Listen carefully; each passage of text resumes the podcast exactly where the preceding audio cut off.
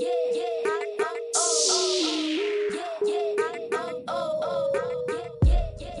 hallo.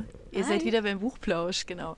Ähm, wir haben uns entschieden, heute mal über Hörspiele zu sprechen. Ähm, die kennt wahrscheinlich jeder auch noch aus ähm, Kindheitstagen. Also mir geht's so, ich, hab, ich kann mich noch daran erinnern, als ich ähm, klein war, gab es die Hörspiele noch auf Schallplatte. Oh. Und ähm, wenn ich krank war, habe ich mir dann also fünfmal hintereinander, zehnmal hintereinander ähm, Huckleberry Finn, Tom Sawyer angehört. ähm, Lederstrumpf, die Geschichten, ähm, das fand ich einfach großartig. Die waren so schön gemacht, atmosphärisch so toll.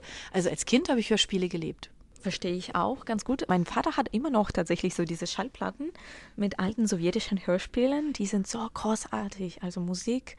Und für mich, das war auch, also meine ganze Kindheit habe ich dabei verbracht, von einem gedruckten Buchexemplar zu einem Hörspiel zu wechseln. Also Ja. man konnte immer was Schönes raussuchen. Ja. Genau. Und dann wollen wir heute ein bisschen äh, über Hörspiele sprechen und allgemein schauen, was für eine Geschichte steckt da hinten, wo kommen die her, ungefähr was und was so Tolles dran ist. Und natürlich, wir werden ein paar tolle, für uns, Hörspiele empfehlen. Genau. Und ein paar ganz tolle Links, wo ihr die auch finden könnt. Ähm, es gibt nämlich auch ganz viele im Netz, die nichts kosten. Also für die Hörspielliebhaber haben wir dann da, glaube ich, noch ein paar ganz gute Ideen dabei. Genau. Ja, ähm, Hörspiele. Also die leben ja logischerweise wie auch Hörbücher von der Akustik. Äh, die sind meistens sehr, sehr dramatisch inszeniert. Äh, man hat immer eine ganze Menge verschiedener Sprecher. Äh, Es gibt ganz viel Geräusche, es gibt Musik.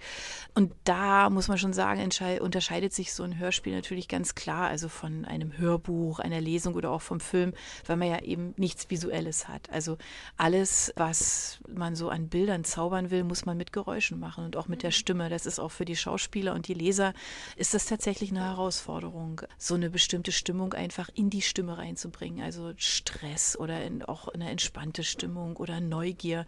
Das ist wirklich, das ist einfach so die hohe Kunst tatsächlich. Ja, ähm, das ist eben dann einfach nicht in Anführungszeichen sage ich jetzt bewusst mal nicht nur vorgelesen, also nicht ausschließlich gelesen, sondern halt eben wirklich mit dem kompletten Körpereinsatz. Wer das schon mal gesehen hat, gibt ja manchmal so Mitschnitte, wie so Hörspiele entstehen. Das ist wirklich, da ist man komplett, komplett dabei und gibt einfach alles, genau. Das ist so ein bisschen wie eine Art Theaterstück eigentlich, was man eben hören kann. Deswegen sind so Hörspiele eben auch so ähm, verwandt, auch zum Beispiel mit Feature. So, und ähm, das haben wir später auch nochmal als Empfehlung, ähm, einfach so diese, ja, so diese Filme für den Kopf, so für die Ohren. Hörspielproduktionen sind also immer irgendwie Teamarbeit, also es sind immer viele, die da beteiligt sind. Es gibt einen Regisseur, das gibt es nicht bei jedem Hörbuch, bei den Hörspielen aber ganz, ganz sicher. Ähm, dann halt eben die ganzen verschiedenen ähm, Schauspieler. Es gibt immer Tontechniker, die dabei sind, ähm, manchmal sogar Komponisten und äh, Sounddesigner. So, ja, auch die, die die Geräusche machen. Ja, ähm, auch das ist ja die hohe Kunst. Ja, wie kriege ich das eigentlich hin? Also nicht nur der typische, was ich die typischen Schritte über den Kies, ja, oder die knarrende Tür. Gibt ja noch eine ganze Menge andere Sachen. Man hat damals schon, also bei den ersten Hörspielen, das erste gab es ähm, tatsächlich, es war ein ähm, BBC-Hörspiel von 1924, dass man damals schon ähm, darüber philosophiert hat, zum Beispiel, ähm, dass man, wenn jetzt jemand Wein trinkt, in einem Hörspiel, dass man natürlich jetzt nicht das hören muss, wie eine Weinflasche gluckert oder wie man trinkt. Das braucht man ja gar nicht. Man braucht halt eher die anderen Sachen drumherum, also wie ist die Stimmung. Also insofern, da wurde schon ziemlich früh drüber philosophiert. Genau. In den 30er Jahren dann, wie gesagt, also ähm, 1920, 24 ging es eigentlich richtig los mit den Hörspielen, hat man das plötzlich entdeckt, natürlich im Radio. Und ähm, so 1931 ähm, gab es dann tatsächlich ähm, eine Aufforderung, nicht mehr so viel Hörspiele im Radio zu senden. Wirklich? Ja, Das, ist kaum glauben. Was war da falsch mit den Leuten? Ja, keine Ahnung. Also man hatte so ein bisschen entdeckt, wie cool Hörspiele eigentlich sind. Die Leute waren also dann, die wussten immer ganz genau, wann kommt das jetzt im Radio und haben sich davor gesetzt. Und ähm, ja, und dann gab es tatsächlich ähm, diese Empfehlung, also dass man die Hörspiele doch bitte auf ein Minimum begrenzen soll, ähm, weil dreimal pro Woche, so war das nämlich damals, ähm, seien zu viel für den Arbeiter, der sich am Feierabend zu Hause oder im Biergarten eigentlich entspannen sollte. Und der sollte sich eigentlich nicht konzentrieren und die ganze Zeit so ein Hörspiel zuhören. Ähm, dass man doch viel, viel mehr Musik am Abend im Radio spielen sollte. Okay, das verstehe ich auch. Aber ehrlich zu sagen, wenn ich nach Hause komme, nach so einem Arbeitstag, ich mache sofort irgendein Hörbuch an. Also nicht Hörspiel, Hörbücher normalerweise, obwohl kann beides sein. Aber also ich mache noch ruhig gern weiter. Mhm. Aber vielleicht habe ich einfach einen besseren Auswahl an, was ich hören kann. ne? Ja, also damals gab es tatsächlich halt eben, wie gesagt, diese drei Sendetermine. Ähm, es gab ja auch noch nicht so viele Radiosender, also es war ja alles so ein bisschen eingeschränkter. Und tatsächlich hat es die Leute also so völlig, völlig fasziniert, ja, also da in diese Welt einzutauchen, ähm, den Vorläufer vom Film. Ja, also Film im Kopf, im, ja, in den Ohren, genau. 1938, also davon habt ihr bestimmt alle auch schon mal gehört, von diesem Wahnsinns-Hörspiel. Ähm, von H.G. Wells, Krieg der Welten. Ähm, das sorgte in New York für Aufsehen, war also das Hörspiel, was einfach so von den Geräuschen und von den Welten, die man da gezaubert hat, so unglaublich war, dass sich die Bürger, und zwar nicht wenige, ähm, völlig beunruhigt bei der Polizei gemeldet haben, äh, weil sie nämlich Angst hatten vor einem vermeintlichen Marsangriff. Also so gut haben die das gemacht, ähm, dass das also in New York, wie gesagt, die Leute da völlig geflasht hat. Ja, seitdem wissen wir, dass wenn irgendwas im Radio oder auf dem Fernseher kommt, muss man erstmal checken, andere Sources überprüfen, andere Quellen, wo das herkommt, ob das tatsächlich so ist. Also Fake News. Genau, Fake damals News. wurde es schon bekannt. ja, genau, stimmt. Also auf jeden Fall haben die Hörspiele halt einfach einen Wahnsinnsboom dann äh, nach 45 ähm, tatsächlich erlebt. Also zwischen 45 und 1960 gab es wirklich einen echten großen Boom, was wohl auch daran lag, dass einfach ein Großteil der Kinos und ähm, Konzertsäle und Theater schlicht und ergreifend einfach noch zerstört waren. Mhm. Und Radio hat aber einfach immer funktioniert, auch mit ganz geringem Aufwand. Radios hatte man und so konnte man einfach so ein bisschen so dem Alltag entfliehen, der ja nicht ganz einfach war. Mhm. Genau. Heute ist Deutschland tatsächlich das Land, in dem weltweit die meisten Hörspiele produziert und gehört werden. Tatsächlich? Ja, wir sind die meisten quasi.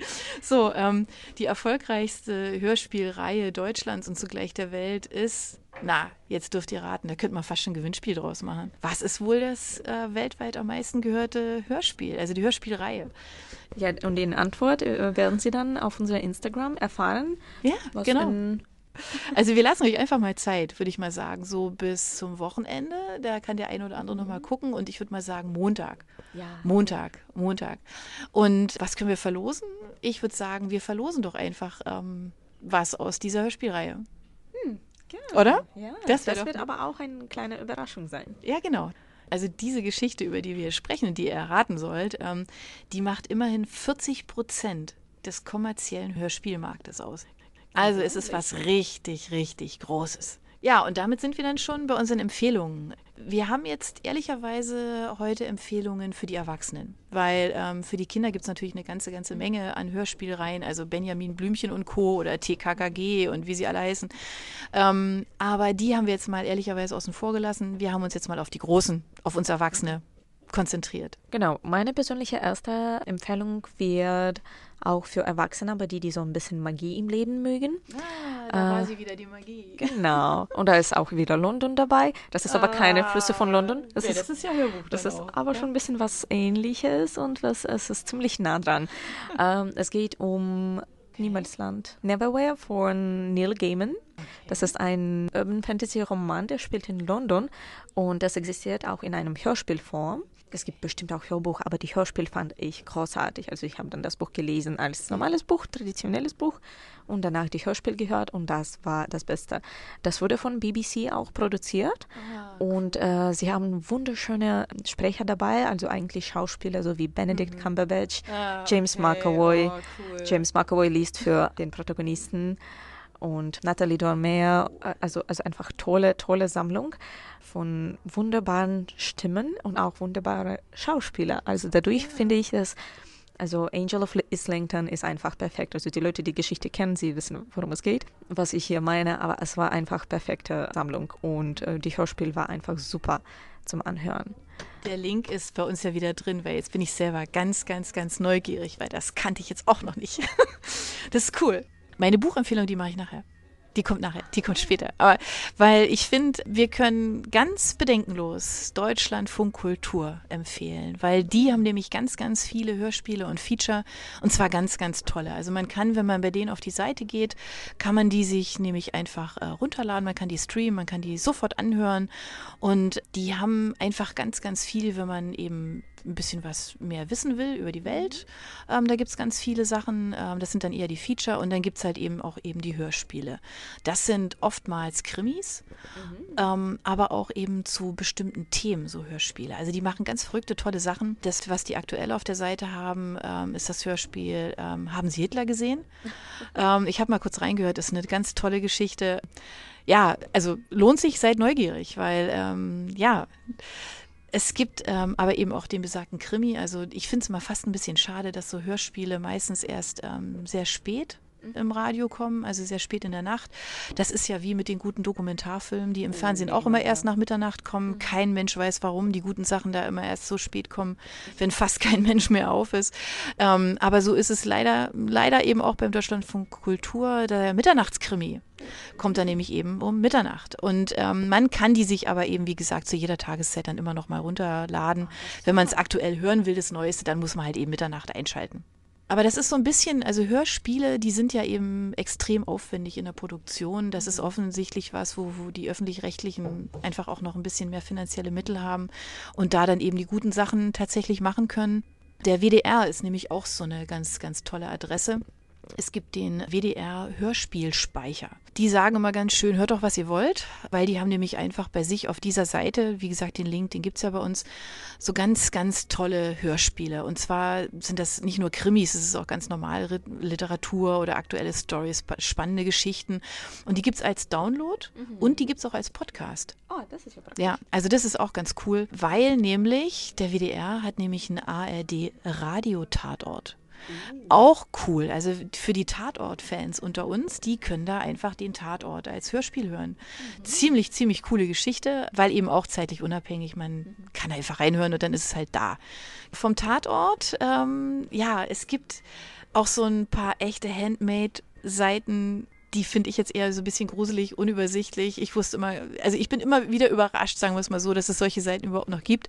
Aber es sei sie trotzdem genannt, weil dort nämlich echt alles aufgelistet ist. Also die hm. haben wirklich, also auf der Seite hörspiele.de, ist ja irgendwie nach, naheliegend, aber wenn ihr drauf geht, werdet ihr sehen, was ich meine. Die Seite ist wirklich schlimm.